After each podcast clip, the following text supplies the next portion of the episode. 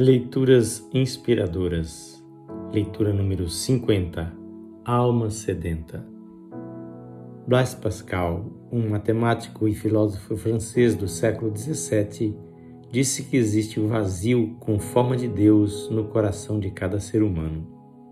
Séculos antes de Pascal, um homem chamado Agostinho procurou encher esse vazio na sua vida.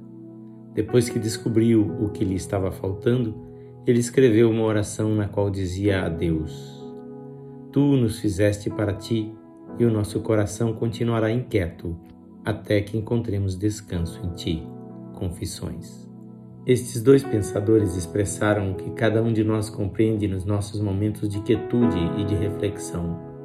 No mais profundo do nosso ser, existe um desejo inquieto para conhecer e ter comunhão com aquele que nos criou Queremos descobrir o propósito que Ele tem para a nossa existência neste universo tão vasto.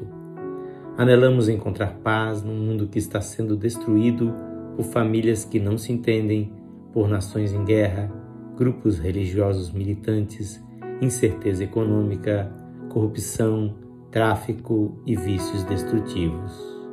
Tratamos de suprimir esse desejo. Tentamos encher o nosso vazio com uma agenda lotada serviço comunitário, carreiras de sucesso, relacionamentos românticos ou tentamos cobrir a dor com drogas e álcool. Mesmo que tentemos suprimir ou negar esse anelo, mais cedo ou mais tarde ele ressurgirá. As respostas para as grandes questões da vida estão no livro que Deus nos deu, a Bíblia. À medida que lê a Bíblia com uma atitude humilde em oração, sua alma vai percebendo a presença e a orientação dele. Bom é o Senhor para os que esperam nele, para a alma que o busca. Lamentações 3:25. Parte desta leitura foi retirada do livreto Nosso Andar Diário, Alimento para a Alma, edição especial. E esta gravação é feita por este seu amigo, Pastor Edson Grando.